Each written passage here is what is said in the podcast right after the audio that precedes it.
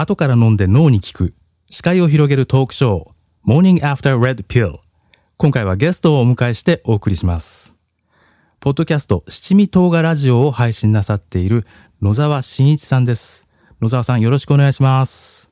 よろしくお願いします。はいえっと、あ、野沢と申します。あ、はい。あの、早速あありがとうございます。あの、簡単に自己紹介の方お願いできますでしょうか？はい。えっと、野沢真一と申します。えー埼玉県越谷市に住んでまして、えっと、仕事はあの医療用の酸素を販売する会社をやっております。えー二人子供がおりまして、まあ、育児、家事に、えー忙しいですけども、まあ、仕事の方も大変という感じで、えーとやっていて、えー結構、ポッドキャストをあの聞くのが好きなんですけども、あのちょっと前から自分でもポッドキャストの配信を、えー始めて、で、その音質中、音質中、何でしたっけ？音質あ中キャスト音質中キャストですね。あ、え、音質中の異常な愛情ですね。すいません。あ、そうですね。移住の愛情ですね。で、小倉さんのことちょっと、あの、知って、あの、ツイッターでやり取りさせていただいた関係で、ちょっと今回、あの、ゲスト出演させていただきました。よろしくお願いします。ありがとうございます。えー野沢さんは、あの、僕が、あの、先ほどお、あの、お聞きいただいたようにですね、えー僕がこのポッドキャストへのゲストをツイッターなどで募集した際にお声をかけてくださいまして、それで今回ご出演をお願いしました。医療用の酸素のお仕事をされているっていうふうに伺ったんですけれども、初めて、ちょっとあの、不勉強ながら初めて聞くお仕事なんですけれども、あの、例えば病院に、あの、納品されたりするような感じなんですか？そうですね。あの、医療用の酸素はもう病院に販売するもので、あの、もともと僕の父親がやってた会社なんですね。で、えっと、ちょっと父親が2010年に亡くなってしまいまして、ちょっとあの、やる人がいないということで、あの、その時僕は学生だったんですけども、急遽あの、僕が、あの、ピンチヒッターとしてやることになりまして、で、今、今に至るんですね。ああ、そうですか。あの、その時何歳ぐらいだったんですか？野沢さんご自身は。えっと、27とか28ぐらいでしたね。ああ、そうですか。かなりお若いうちに、そうすると社長として、えー引き継がれたという感じですよね。はい。もまあ、わ、20、でも、その時学生だったっていうところも一つのツッコミポイントかなと思うんですけど。あ、そうですよね。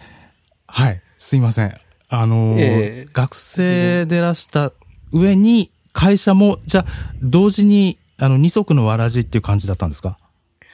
えーいや、やっぱりし、フルタイムの仕事を学生やりながらはできなかったんで、ええ。ーっと、その時は休学して、えーっと、やってて、で、3年ぐらいやったら他の人にバトンタッチできるかなと思ってたんですけど、えーまあ、できずに、結局は、そっちの学学校の方は諦めちゃいましたね。あ、そうだったんですね。そうですか。まあ、医療用の酸素って、その、病、病院でですね、あの、こう、肺が悪い人とか、あの、自分で呼吸ができない人、あ、呼吸はできるんだけども、その肺に酸素を取り込む力が弱い方が酸素ガスを吸うんですね。はい。で、その、どうやって運ぶかっていうと、まあ、ボンベ、酸素ボンベをあのトラックで運んで、で、病院の配管設備につなげてということなので、まあ、ガス屋さんとも呼ばれますね。ああ、なるほど。あの、生産からやってらっしゃるんですか？ちょっとわか、全然、あの、どういうお仕事なのか想像がつかな、あの、つかなかったんですが、生産か、そうですよね。あ、えーっとねコーラのあええの物流を考えてもらいたいんですけど、はい、えーっと、コーラの原料があって、まあ、コーラを作りますよね。はい。で、それを、コーラを缶なり瓶なりに詰める。えーそれが、えーっと、ボトラーっていうんですね。はい。で、ココーラを作るのはまあメーカーですよね。で、メーカーがあって、ボトラーがあって、で、ボトラーが兼ねる場合もあるんですけども、そのボトラーから今度、ああの、販売店、ディストリビューターに行くっていう感じで、メーカー、ボトラーディストリビューターみたいな感じのそのフローが出来上がってます。はい。で、そのまあ、あの、ううちの会社は一番末端の販売店、ディストリビューターの方なので、作っているわけじゃないんですね。そうなんですね。え作るといっても、あの、まあ、実際の酸素をあの空気から分離するっていう、本当に作るプロセスと、あの、ボンベに充填するっていう、えっ、と、プロセスがあって、えー規模としては、あの、空気から酸素を作る方が、まあ、すごく設備も大掛かりで、資本もいっぱいいってというような感じです。で、ほん、うんと、うちは、は、それを仕入れてきたボンベを販売するだけなので、あの、ちっちゃい会社をやっております。あいえいえ、そうでしたか。いずれ引き継がれるっていうことを、あの、学生の頃までにはお考えになってたんですか？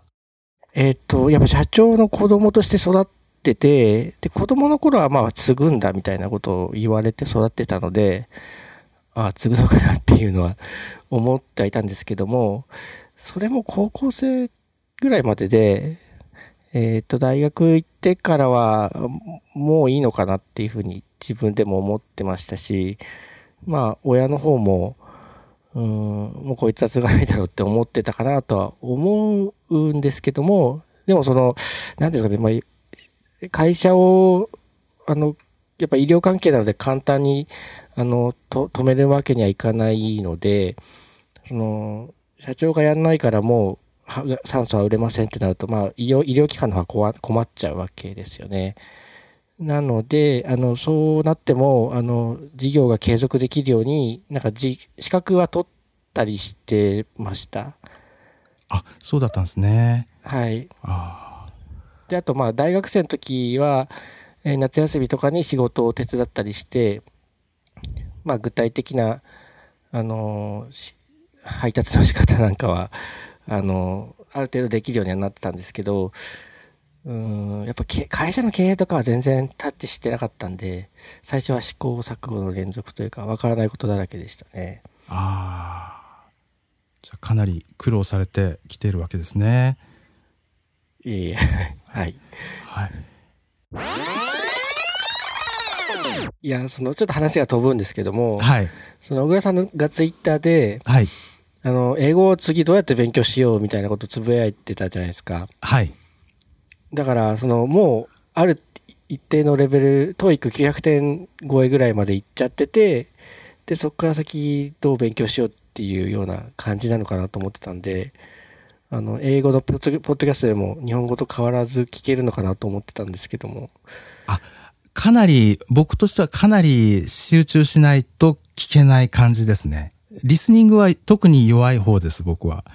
ああ、そうなんですか。はい。で、えーっと、英語力で言うとですね、2000年頃になんで、すごく前の記録なんですけど、TOEIC を当時受けたことがありまして、TOEIC で、えー最高が890点ぐらいだったと思います。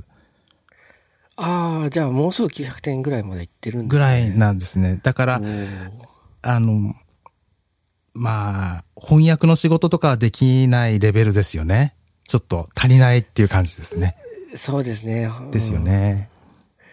その、あの TOEIC の満点が950ぐらいでしたっけ？満点は確か990だったような気がしますね。あ、990か。はいで。満点取れるほどになっても結局同時通訳とかはできないって言いますもんね。あ、みたいですね。それでもやっぱスタートラインだみたいな感じはい。で、はい。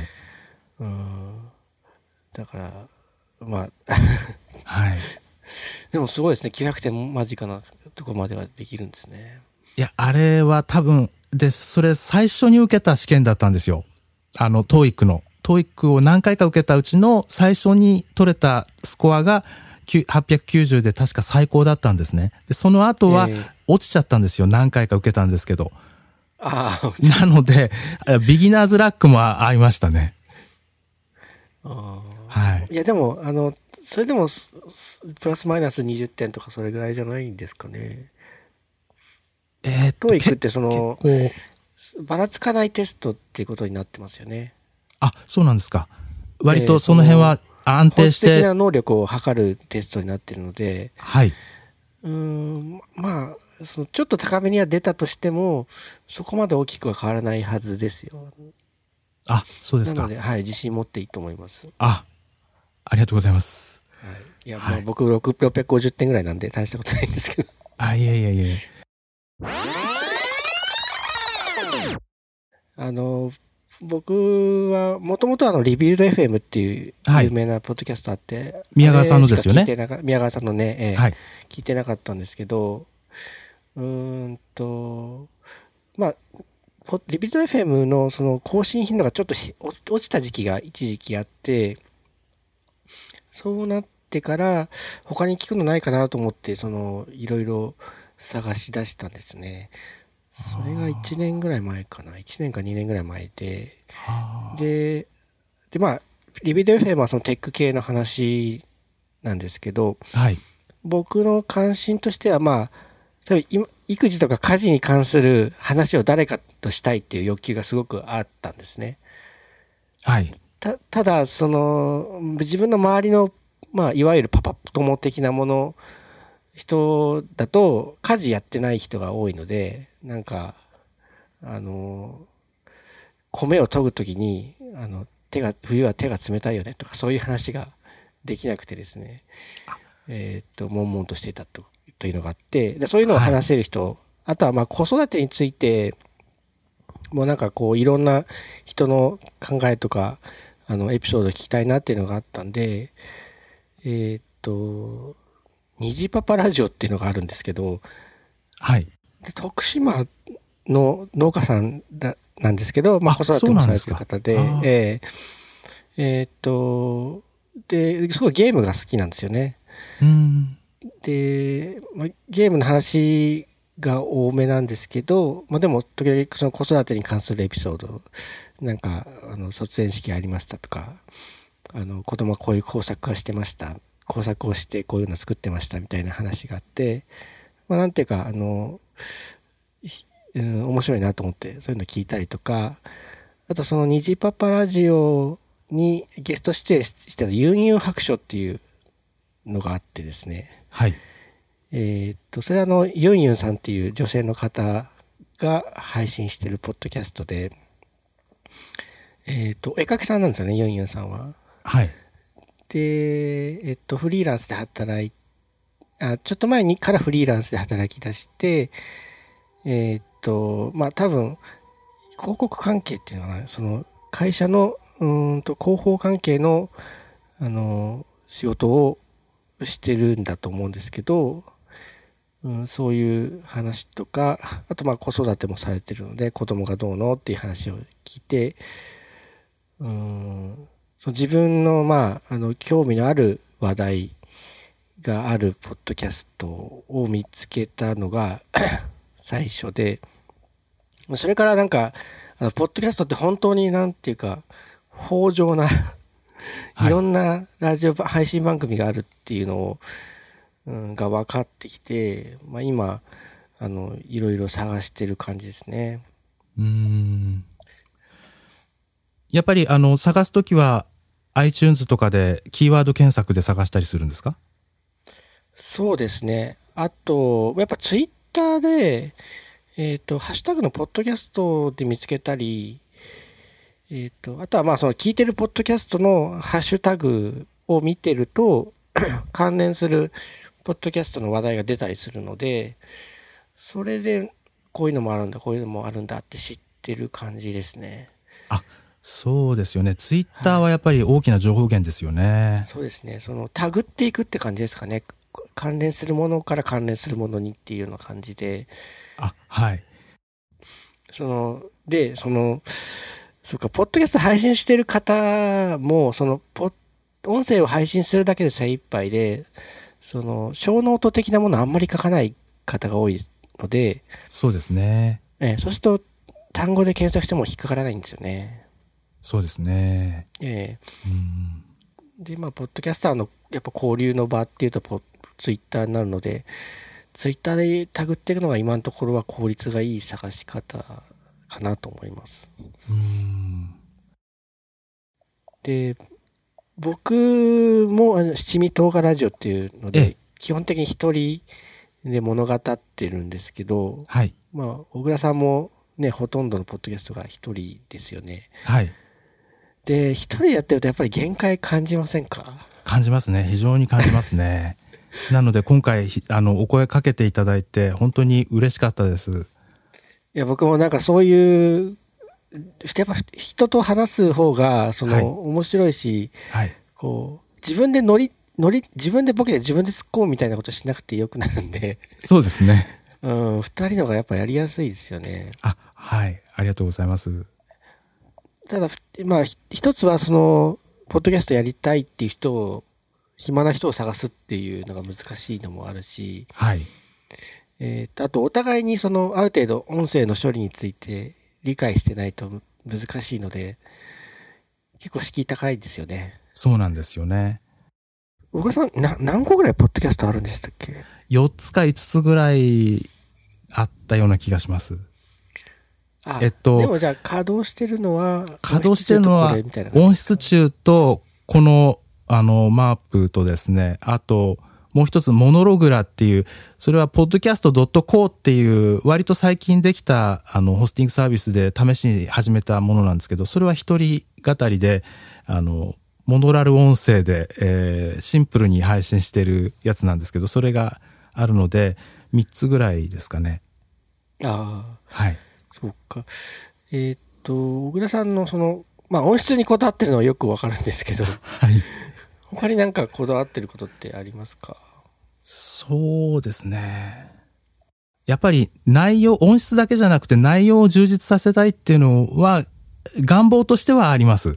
ただなかなか難しくて、で、特に一人で喋る番組だと、本当に、もう音質中のやつを一つやるだけでもうかなり大変っていう感じで、えーそれも、あの、なかなか更新頻度を上げられないっていうところなんですけどね。えあの、音質中キャストの方はいの更新頻度が上げられない理由っていうのは、その、録音が大変？それともポストプロダクションが大変？あ、話す内容を探すのが大変ですね。ああ、そうですよね。ええ。もう、あの、録音して作るっていう、その、必ずやらなきゃいけない、そのワークフロー的な部分は、もう慣れてはきてるんで、それはいいんですけど、話す内容がなかなかまとまらないとか、得られないっていう、集められないっていう問題があありますね。いや、でも、僕の録音の話になっちゃうんですけど、はい。えっ、と、iPhone で録音ししてて、はい。で、音声自体はよくき取れてると思うんですけど、はい。すごく綺麗に撮れてますね。なんか聞くと聞きづらいんですよね。聞きづらい。でんどういう感じに聞きづらいですか、えっとね、車で乗ってて、車の騒音と被っちゃったりするんですね、お音の。ああ。それは単純にボリュームを上げても解決しにくい問題っていう感じですか？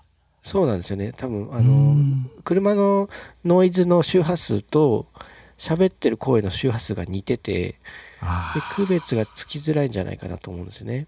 あー。難しいですね。あの、もう、あの、例えば、ちょっと、ポッドキャストと違いますけど、音楽業界だと、あの、最終的なミックスを車の中のステレオで聞いてやる人とかいますよね。あ、そうなんですか？ええ。なので、ーあのーやっぱり、それも、試行錯誤でですね、えええ車で聞いて、じゃあ今度ここの部分をこういうふうに、コンプをこのぐらいちょっと強めにかけてみようとか、そういう感じで試行錯誤でやっていって、自分なりのその、うまいポイントを見つけるっていうしかないんじゃないでしょうかね。ああ、はいわかります。えーっと、僕の側で注意していることなんですけど、ええ。えーあの、 explicit マークがマークがつかないようにするっていうのをはい注意してるんですね。はい。その、子供がいるので、子供が聞いても、はい。あの、恥ずかしくないような内容にしたいなっていうのがあって、えー はい。で、つかないようにしてます。はい。あ、そうですよつくようね。な内容も喋りたい時があるんですけど、はい。なかなかそ、そこは、あの、自分のポッドキャスト番組ではやらないようにしていますね。そうですね。はい。わかります。あの、僕は、あの、好き勝手にやっちゃってる方なんで、あの、まあ、この、あの、マープは、あの、 explicit、番組自体に explicit をつけちゃってるんですね。もう何言って番組につけてるんですね。ええ、番組につけて、で、あの、個別に、まあ、あの、エピソードごとにも、まあ、設定はできるんですけど、あの、まあ、番組はデフォルトで explicit っていうことにしてあってですね、まあ、何でもいい、言っていいようにっていうふうにはしてあるんですけど、あの、別のモノログラっていう方はクリーンにしてあったと思うんですが、この間ちょっと、ちょっとクリーンとは、あの、言い切れないような内容も喋っちゃいましたけどもね。はい。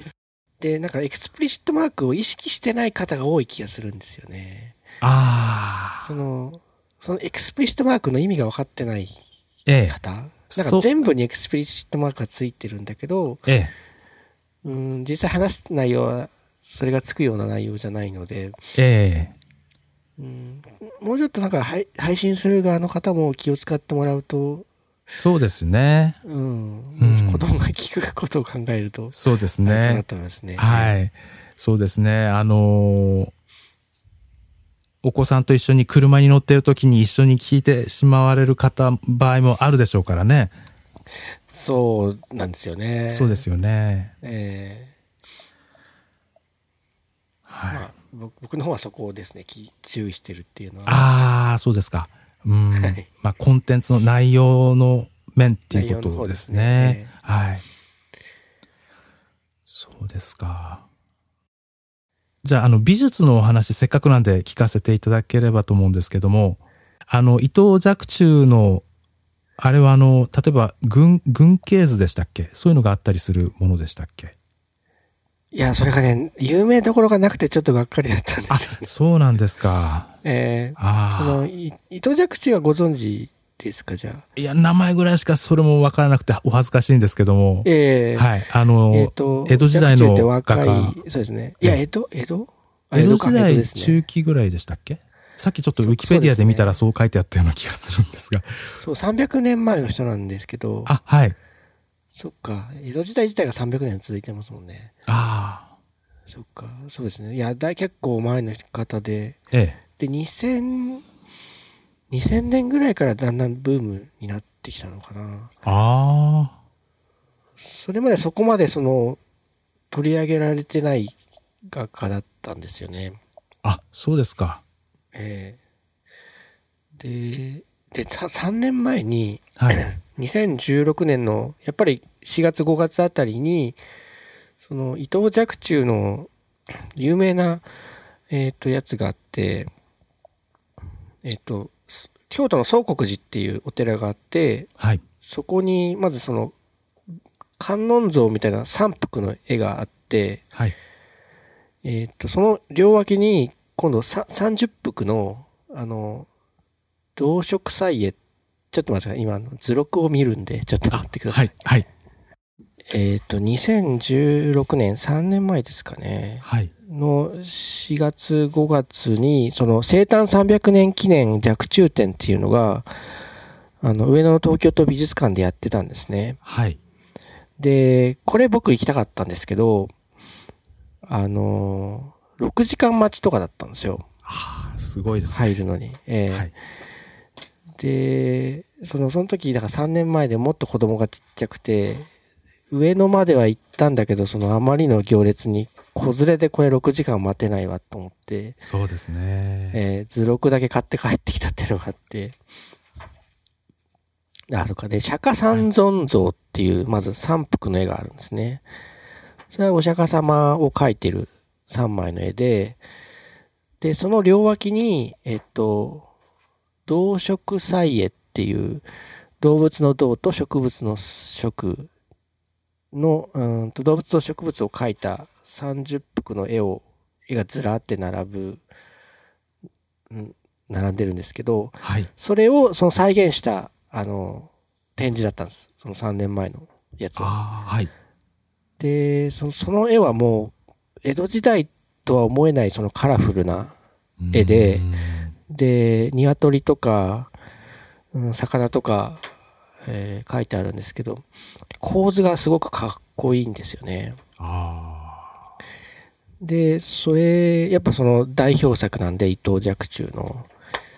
うんで、えっ、と、釈迦三尊像、3枚の仏像の仏様の絵は、その宗国寺にあるんですけど、他のその30幅の絵は、あの、海外のジョー・ブライスさんって方が持ってるんですね。あ。あ全部かどうかわかんないんですけど、あ。はい。で、その、若冲の絵ってもういろんなところに散らばってるんですね。あなので、まあ、全部、こう、一度に返して見る機会ってなくて、でも、その3年前の時は一度に返して見ることができたので、まあ、そんだけ人気で、長時間の行列ができちゃったんですけどね。あ。はい。で、うんなんか、若冲というのはその前から知ってたんですけど、見る機会がほとんどなくて、で、いつか見たいなと思ってたら、その展示があって、行ったんだけど、行列がすごすぎてやめたっていう経緯があったので、うーん。で、今回その福島で、その、また若冲展がやるっていうことで、福島だったらまあちょっと行く人も少なそうだし、空いてるからいいかなと思って行ったんですけど、ええ。いかがでした？えーとそしえーえーとまあそそこそこ混んではいたんですけどでも少し耐えればあの前の方で見ることができてえーとまあ若冲のあの代表作ではないんですけど絵をこうじっくり見れてよかったですあ、そうですか。はい。あの、日本画と洋画は、あの、どちらがお好きとかっていうのはあるんですか？えーといやそそそこまで僕もアートを見るわけではないのでそうですか。えーあのどちらでもあの好きなものは好きだしという感じですね。ああ、はい。で、若冲っていうとやっぱりそのカラフルな、あの、絵絵が、あの、有名なので、はい。その、なんか、僕らが江戸時代の絵って言われたら、イメージするのってやっぱり、あの、白黒の絵ですよね。そうでもないですか。ね。水墨画の世界ですよね水墨画の世界ですよね。えーでそういう感覚でいると、その300年前の若冲が描いた絵ってもうすごくカラフルで、で、まあ驚くんですよね。うんなので、その、それを見たかったんですけど、えっ、と、残念ながら、ほとんどの絵が、その、水墨画みたいな絵ではあありました。ああ、そうですか。えー白黒というか。ただ、それでもやっぱりその、筆の運びとかは、あの、見事で、ええ。あの、鶏の胸のあたりってこう毛がふわふわしてるんですけど、はい。そのこうふわふわ感をが、お筆一本で表現できてたりとか、うーん、その色、色を使わなくてもその濃淡で表現できてるんですよね。うーん。うんで、すごくあの動物時代を観察していて、観察していて、あの、写実的なんだけれども、うんデフォルメされてるっていうんですかね。ああのその動物の特徴をしっかり描いてるっていう、その、うーん、絶妙なバランスがすごいなっていうふうに思いました。あ。うーん。水墨画ってその抽象的になっちゃうじゃないですか。枝を。描いたりとか。うん。そうや山にしても多分山の輪郭を描い描いて山みたいな。ああ、はい。ありますよねはい。うーんと。で、まあそういう絵であっても、まあ人間の想像力とかが結びつくと、なんか本当にその雄大なあのや山を見てるような感覚になったりするんですけど、ええ。そういう要素もありつつ、なんていうか書き込んであるところはしっかり書き込んであって、うん。だから独特の世界なんですよね。うーん。で、クジラとゾウの絵があって、ええ。えーとだいぶ大きいんですけど、それも、それはあの代表的な絵の一つで、はい。はい、それは見ることができました。うーん。うん、あの頃象って見れたのかなと思ったんですけど象あはー、そうですよね。え時代的に。ー時代的にはい。でもなんかね見れたらしいんですよね象うがん一頭だけ見せ物みたいな感じではい。海外から来たやつが来たことがあってえでそれを見て描いたらしいんですけど。ただその像はリアルっていうよりはどっちかっていうとあのイラスト的な漫画的な像なんですけど、ああ。け結構可愛いですああ、そうですか。うん。はい。あと有名な図だと百犬図っていうのがあってええ。えっ、と犬がいっぱい描いてあるうん。絵絵がありましたねあこれはあんまりあ犬がいっぱい描いてあるなっていうぐらいしか思わなかったんですけどあ。はい。あの、えっと、その、まあ、あまり、その、見見に行かれた時は、あまりその、鮮やかな色、色合いのものは、数はなかったっていうお話だったと思うんですが、あの、つ昔のもので、日本画で、その、色彩が鮮やかっていうのは、なんか画材になんか特徴があったりするものなんでしょうかね。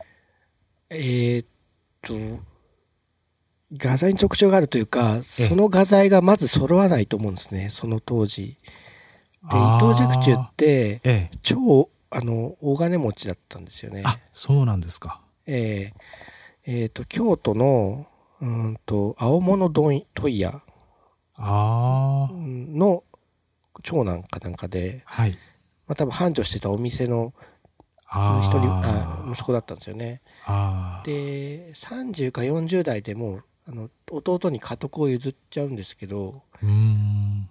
まあ、おそらくその押しもされもしないその、まあ、大企業今でいうええ。大きなお店であの多分そういう画材をたくさん買ったりするし余裕がある人だったんですね。ああ、はい。えーそれもあってこういう絵が描けたんだなと思います。ああただ画材に関してもね一個展示があってええ絵自体ではないんですけど、あ、はい。えっ、と濃い青っていうのが、実はあの古い時代だと青い色が出る絵の具がなかったんですらしいそうなんですねそうですか。。はい。えーだけど、えっと、その当時そのペルシアンブルーっていう絵の具が出てきてなんか、えっと石ころみたいな感じで展示があったんですけど、はい。まあ、そのペルペルシアンブルーの絵の具を、まあ、若冲は入手できたのであの絵の絵にも生かすことができましたみたいなことがありましたね。ああ、そうですか。うん、うーん。はい。わかりました。ありがとうございます。えーはい。はい。というわけで、えー今回は野沢真一さんをゲストにお迎えしてお送りしました。野沢さんどうもありがとうございました。はい、ありがとうございました。